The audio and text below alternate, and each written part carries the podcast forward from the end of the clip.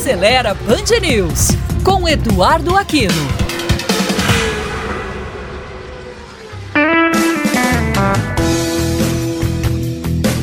Olá, amigos da Band News. Você chega no posto e bate a dúvida: abastecer com etanol ou gasolina?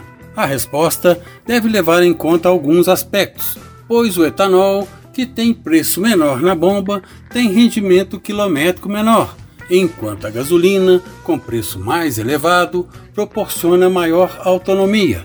Se o consumidor levar em conta apenas o custo-benefício, o que ele deve fazer é usar a famosa fórmula dos 70, ou seja, pegar o preço do etanol, multiplicar por 100 e dividir pelo preço da gasolina. Se o resultado for igual a 70, quer dizer que há um equilíbrio entre custo e benefício dos combustíveis. Se for menor que 70, a opção mais vantajosa é o etanol. Atualmente, mesmo com a grande variação de preços, a diferença se mantém levemente a favor do etanol em muitos postos de BH.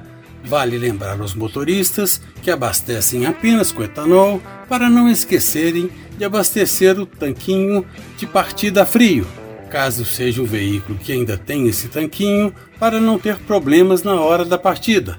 Para o motorista que vai viajar uma distância longa e quer parar pouco para reabastecer durante a viagem, o melhor é colocar apenas gasolina no tanque, pois ela tem um poder calorífico maior que o etanol, proporcionando maior autonomia com relação àqueles mitos que aparecem na internet de que o carro não pode ser abastecido somente com esse ou aquele combustível e somente em tal proporção, isso é conversa fiada, pois o sistema Flex foi desenvolvido para rodar tanto com gasolina quanto com etanol, ou a mistura dos dois em qualquer proporção sem causar nenhum problema para o veículo.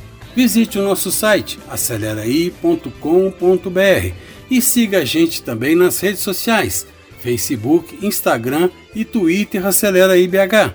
E tem canal do Acelera I também no YouTube. Até a próxima!